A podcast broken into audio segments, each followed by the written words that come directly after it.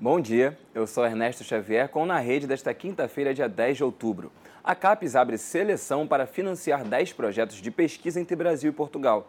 Serão 3,2 milhões de reais para projetos de pesquisa conjunta entre estudantes do Brasil e de Portugal. O prazo para inscrever os projetos vai até 29 de outubro.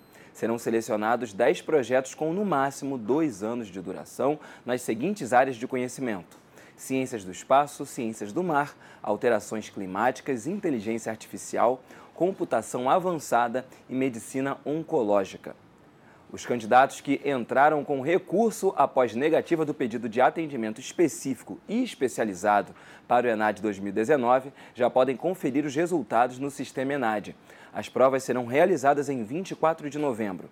Na edição deste ano, os cursos avaliados serão o de Ciências Agrárias, Ciências da Saúde a áreas afins, engenharias e arquitetura e urbanismo e cursos superiores de tecnologia nas áreas de ambiente e saúde, produção alimentícia, recursos naturais, militar e de segurança.